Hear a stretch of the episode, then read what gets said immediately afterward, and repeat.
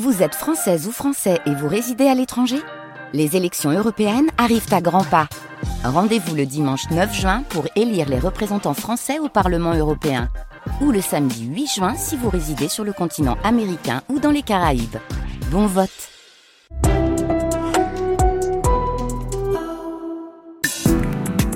Le 7-9-30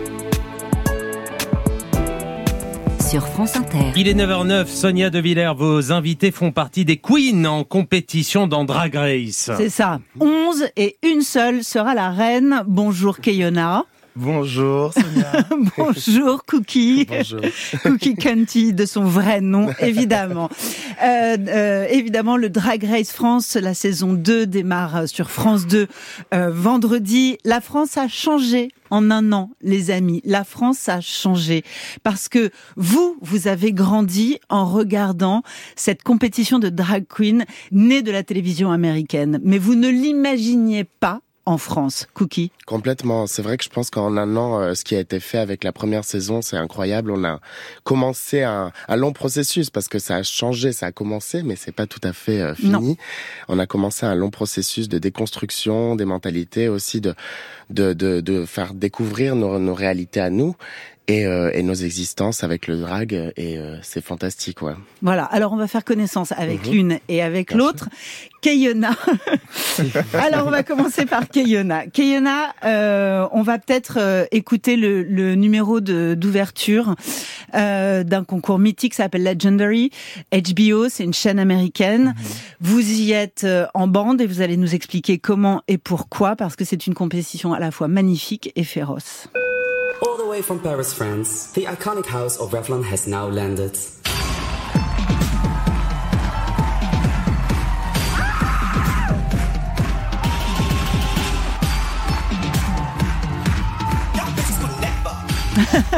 Kayona, reine du voguing. Qu'est-ce que le voguing? Le voguing, euh, c'est une danse, mais c'est surtout d'abord une culture mm. euh, née dans les années 80 à New York. Donc ça nous vient des femmes trans, noires et latinas qui ont dansé ce qu'on appelait le voguing old way, très linéaire, et c'est devenu le Vogue Femme, donc qui est plus communément appelé aujourd'hui voguing, donc qui a euh, initié la compétition Legendary sur Mhm. HBO Max, mm. Qui fait compétir différentes houses dans différentes catégories, parce qu'en fait dans le voguing il y a plusieurs catégories. Les, les houses, ce sont des maisons, ce, ce sont, sont, des, des équipes. Ouais. ça, ce sont des équipes, ce sont surtout des familles, familles. de substitution. Ouais. euh, donc la scène est vraiment constituée de familles, voilà, qui s'affrontent dans des épreuves. Donc on a ce truc de, en même temps, le ballroom safe space, euh, sans jugement, mais il y a une compétition à l'intérieur. Et, euh, acharnée, une compétition, une compétition acharnée. Et Legendary était vraiment, bah, pour l'instant, une des plus grandes plateformes de compétition voguing euh, au monde. Voilà. À laquelle j'ai la chance Et c'est devenu une culture européenne? Et euh, oui, le voguing c'est très très très bien exporté. Pourquoi? Parce que ben les communautés euh, queer, euh, noires et racisées sont en fait partout. Oui. depuis maintenant dix ans, euh, les femmes, euh, je parle surtout en même temps des femmes cis, ont pris aussi leur place dans la communauté. Elles ont été un énorme support euh, pour nous. Euh, pour les personnes queer, pour les personnes trans. Mhm. Et euh, voilà, en Europe, euh, c'est quelque chose qui s'est très très bien exporté. Paris est aujourd'hui la capitale européenne du voguing, de la culture ballroom. Eh ben, voilà, eh ben. la première grande reine de Drag Race France est Paloma. Paloma, Paloma, Paloma, Paloma, Paloma. C'est la première fois qu'en France, des gens euh, queer sont des superstars. Ça m'a apporté aussi la confiance que j'avais pas. Le garçon PD, et je tiens à ce mot, qui en moi avait pas confiance. Et euh, même quand je réussissais à d'autres endroits et que j'avais confiance en moi professionnellement, amicalement, amoureusement, il y avait toujours cet enfant PD qui était le, le rejeté. Et là aujourd'hui, bah, ça change. Et ça c'est incroyable. Il faut peut-être raconter pour ceux qui n'ont pas vu la saison 1, euh, Cookie, que ça s'est terminé dans une fête incroyable au Café Beaubourg, en plein cœur de Paris, euh, dans une fête absolument incroyable qui a quasiment débordé les organisateurs, c'est-à-dire que ça affluait de partout dans une émotion incroyable. Ah, complètement, c'est devenu un événement, c'est un peu notre Coupe du Monde à nous. notre communauté euh, se retrouver et surtout de voir l'intérêt que ça que ça a eu. Le, voilà, mm. c'était c'était de la folie de voir tout ce monde dans dans un dans un petit un petit bar euh, terrasse quoi. Non non, c'est incroyable et mais ça me ça m'étonne pas. On a besoin de ça, je pense. On a besoin de cette de cette énergie là. Mais Keyona racontait les affrontements dans les ballrooms, dans les mhm. salles de bal de, de Voking. Il y a quelque chose comme ça qui est très ambigu, je trouve, dans la culture drag. C'est-à-dire qu'il y a à la fois un côté très bitchy, comme vous dites, c'est-à-dire c'est très punaise, c'est très garce, et en même temps, il y a quelque chose de profondément solidaire. Et c'est ce qu'on a découvert aussi dans la saison 1, de profondément... Euh, il y a une forme de sororité ah, et de fraternité. Dans, dans, le drag, euh, il y a justement ce, ce, ce sentiment de, de, famille et d'appartenir à un groupe qui est très important. Et je pense que c'est c'est notre premier euh, voilà notre premier bastion, c'est cette famille-là. Après, on, on pour grandir, on, on a besoin aussi de s'affronter et de mm. recréer des schémas aussi des fois de de difficultés au sein même de, de cette famille-là pour pouvoir lutter après pour contre le reste du monde entre guillemets. Donc je pense que c'est pour ça qu'il y a il y a cette force, mais il y a aussi euh, il y a aussi ce besoin de tester nos limites, de se taquiner, de s'embêter. De lutter contre le reste du monde, c'est-à-dire mhm. que là mhm. vous êtes euh, primé, reconnu, plébiscité, mhm. ovationné pour précisément ce pourquoi euh, plusieurs d'entre vous ont été critiqués, oui, bien sûr. critiqués, rejetés, euh, discriminés, tués aussi. Ouais, mmh. c'est ça. Ouais, c'est ça. Ouais. Alors, j'aimerais qu'on raconte. Là, on fait de la radio, donc on n'a pas l'image, et même si on a l'image, c'est pas deux dragues qu'il y a en face de moi. c'est aussi Kevin et Romain que j'ai en face de moi. Voilà. Euh, il aurait fallu mettre le réveil à 3h, 4h du matin pour arriver en tenue, et je ne vous ai pas infligé ça. Mais j'aimerais d'abord Kayona, que vous décriviez votre mhm. euh, personnage visuellement. Mhm. Euh, et, qu'est-ce que vous avez été chercher comme élément visuel pour euh, voilà Qu'est-ce que vous avez été chercher pour faire de, de, Kevin Kayona euh, Kiona, je pense que c'est d'abord une demoiselle qui veut séduire. Mm. Euh, voilà, elle obtient généralement ce qu'elle veut. euh, donc euh, voilà, je vais, je vais pas chercher très loin. Hein, les, les top modèles des années 90, euh, Katusha, Iman, Naomi Campbell, c'est euh, voilà, elles sont Alors, grandes. Keyona est noire parce que comme on fait de la radio, on ne sait pas qui parle. exactement. Je, je, je Keyona a grandi entre la France et la Côte d'Ivoire. Keyona est noire. Keyona vient de Côte d'Ivoire. Donc je, je suis né à Paris, mais j'ai grandi aussi en Côte d'Ivoire. Longtemps, je suis allé à l'école. Donc euh, oui, moi mes premiers modèles, les des premières personnes que j'ai vues dans les médias, euh, à la télé, qui me ressemblaient, qui ressemblaient à l'idéal féminin que, que j'avais dans mon imaginaire. Voilà, c'était les top modèles noirs des années 90 et 2000. Euh, Ce qui est intéressant parce que justement la culture du voguing, cette mhm. danse dont on parlait tout, euh, à l'heure, mhm. c'est l'idée aussi que cette communauté afro-américaine va s'approprier les codes de la haute couture, du luxe, du luxe, des magazines de mode qui pendant très très très longtemps étaient plus blancs que blancs. Oh, vraiment, vraiment. C'est euh, et c'est même pour ça d'ailleurs que les maisons s'appellent des house. Ça vient parce que c'est des maisons de couture. Ah, on porte littéralement les noms de marques de haute couture, de haute joaillerie, de haute mm. de, marques de cosmétiques. Donc oui, voilà, Kiona, c'est très mode, c'est sexy, c'est très féminin. Euh, voilà, je. Et par ailleurs, Keyona a aussi ce corps incroyable, ce corps d'athlète, parce qu'on peut pas être un danseur de ce niveau-là si on n'a pas un corps d'athlète, si on n'est pas extrêmement musclé. Je pense que la danse, du coup, m'a aidé à atteindre cet objectif. Entre autres, je ne suis pas né comme ça, ou peut-être, je ne sais pas.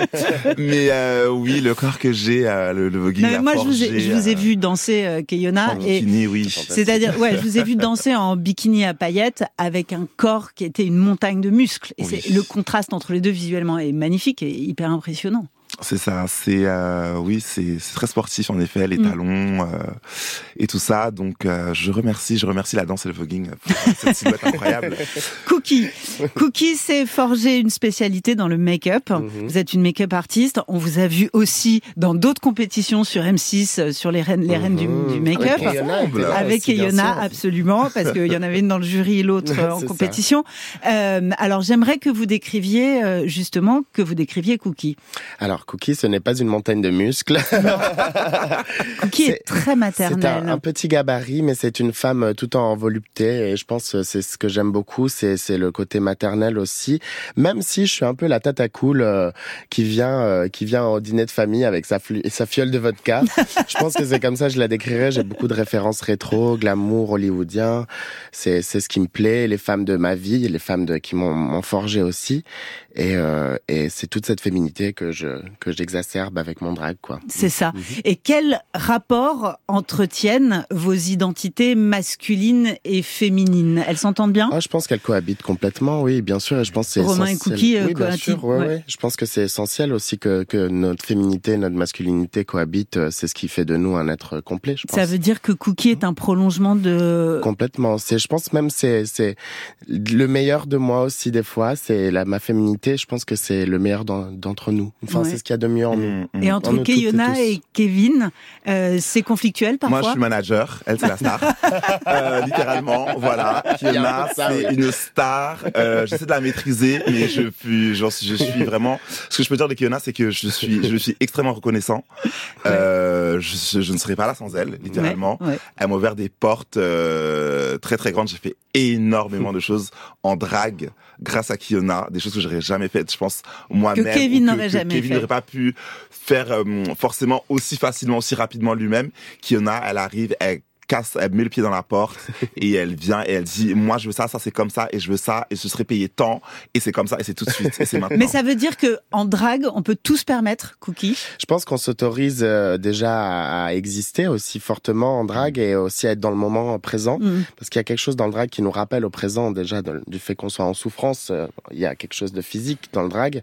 Ça nous rappelle à notre à notre réalité, à notre humanité et je pense que on, il faut pas faire plus que ce qu'on ferait pas. Enfin, c'est dit comme ça, c'est étrange en effet. non, mais on va, on je va pense pas que je me permettrais de faire des choses que je ne ferais pas en civil, mais euh, je pense qu'on, je peux dépasser euh, les limites que je me fixe euh, moi-même. Euh, tu sais, oui, j'ai pas vraiment d'explication à ça. J'aime bien l'idée du civil. C'est ouais, y a, ah oui, vraiment. on est en civil ou on est en uniforme. Bon, les filles, j'ai choisi pour vous Zao de Sagazan qu'on aime énormément sur France Inter. Kayona et Cookie Canty sont mes invités, toutes les deux dans une compétition faite Rose qui commence vendredi sur France 2. Drag Race.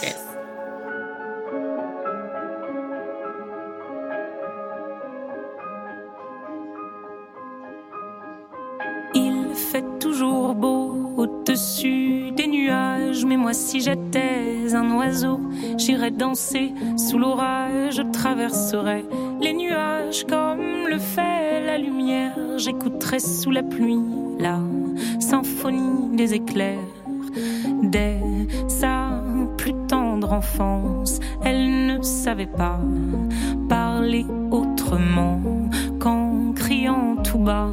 Pas faute d'essayer de les retenir, s'écrier ses larmes qui les faisaient tant. Fait toujours beau au-dessus des nuages, mais moi si j'étais un oiseau, j'irais danser sous l'orage, je traverserais les nuages comme le fait la lumière, j'écouterais sous la pluie la symphonie des éclairs. Grandissant, rien ne s'est calmé. Petite tempête s'est trouvée. Des raisons de pleuvoir autant. Qui pourrait l'aimer franchement Personne n'aimerait se retrouver. Au cœur d'une tempête avouée, il y a des raisons de pleurer. Elle a ses raisons, mais il fait toujours beau au-dessus des nuages. Mais moi, si j'étais un oiseau, j'irais danser sous l'orage. Je traverserais les nuages le fait la lumière. J'écouterai sous la pluie la symphonie des éclairs.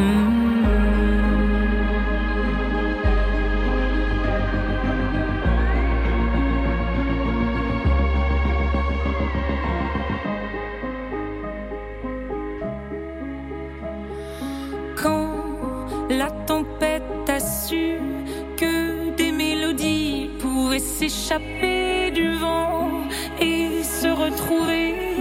dans le cœur des gens. Celle-ci, c'est dire nulle raison d'envier le soleil. Je ferai danser les gens, rythme de mes pleurs, la tourmente de mes chants viendra réchauffer les cœurs, réchauffer mon cœur.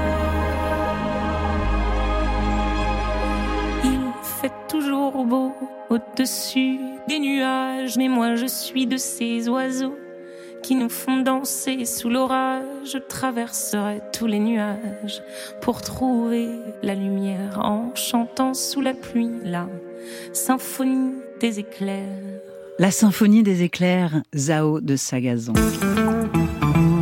France Inter, le 7-9-30, l'interview de Sonia De Villers. Hello, hello, hello. Are you ready to meet your opponent? it's time to present this week's Lip Sync Assassin. The time has come for you to lip sync for your life. Good luck and don't it up. Mes invités s'appellent Kayona et Cookie County. Évidemment, vous avez biberonné à RuPaul. Il faut que vous nous racontiez qui est RuPaul et ce que RuPaul vous a appris dans la vie. Ah, Cookie. Ru- RuPaul, c'est une superstar, c'est c'est la mother, c'est la mère euh, du drag comme on le connaît maintenant. C'est elle qui a qui a mis le pied à l'étrier, le pied dans la porte et qui l'a ouvert pour nous toutes et tous. C'est une icône, euh, c'est une super modèle. C'est c'est- Voilà, c'est une vraiment- compétition entre drag filmée aux États-Unis, arrivée sur Netflix il y a Mm. déjà plus de dix ans, à partir de 2009. Il, a- il, il en a fallu du temps hein, pour que la télévision Ça, française vrai. suive. Ça. Alors, qu'est-ce que vous a appris RuPaul? Quels sont les grandes, les, les grands numéros, les grandes épreuves qui vous ont marqué et que vous retrouvez aujourd'hui dans les comp- la compétition française? Euh, Kayona.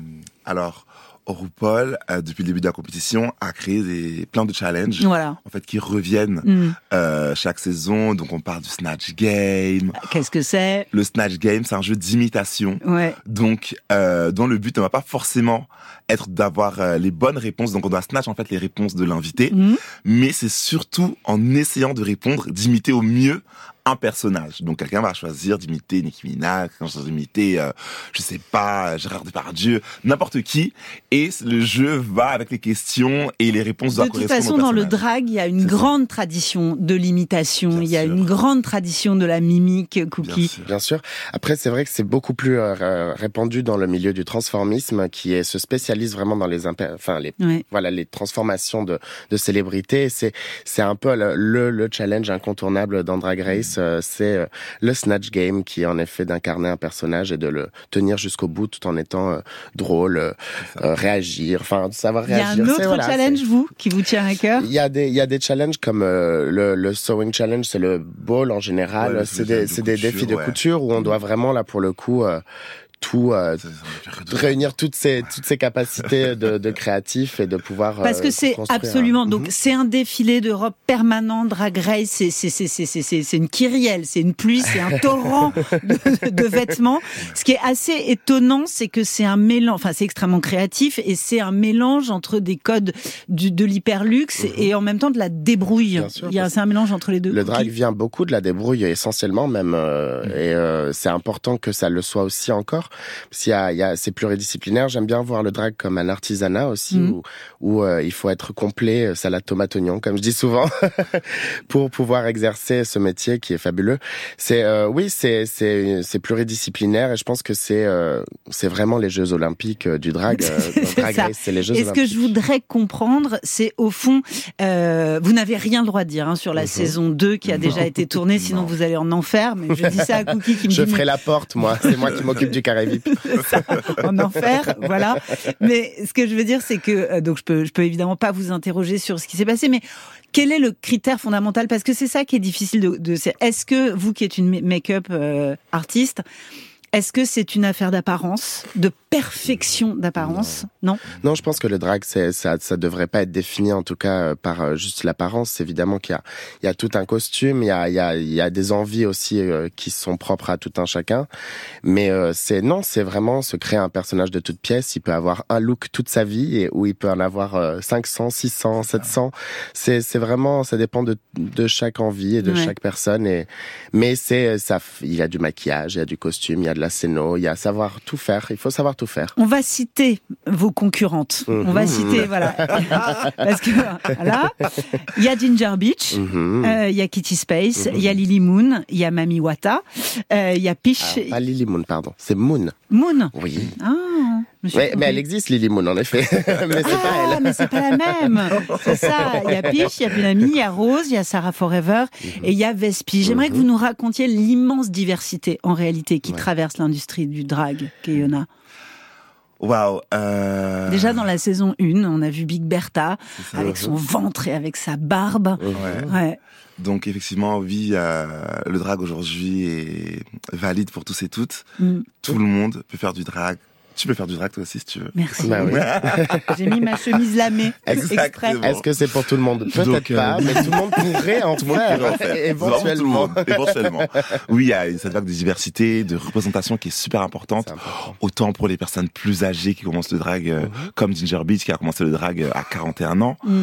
euh, et qui se retrouve dans Drag Race maintenant, qui nous qui nous racontait voilà quand elle a commencé, personne n'y croyait mm. et plus ça allait et mieux c'était et plus elle ne fait que ça maintenant euh, pareil pour euh, d'autres, euh, des personnes trans aussi qui font du drag, mm. comme Moon qui est une, une meuf trans et qui est une artiste incroyable avec une sensibilité et une franchement moi je l'aime trop elle est carrément sur la lune.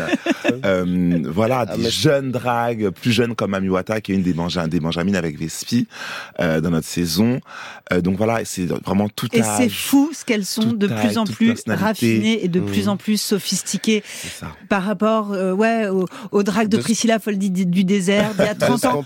qui, ouais, qui était qui était plus clownesque, qui était très drôle, mais, qui était plus qui était nécessaire aussi. Je pense que c'est vrai qu'une émission comme Drag Race a aussi euh, créé des, des, des standards aussi, ou en tout cas a élevé, a, a rendu euh, le drag euh, plus visible, et donc il y a eu aussi un besoin ou une envie de, de le raffiner. Après, encore une fois, on est en France et, et on a un goût pour le raffinement.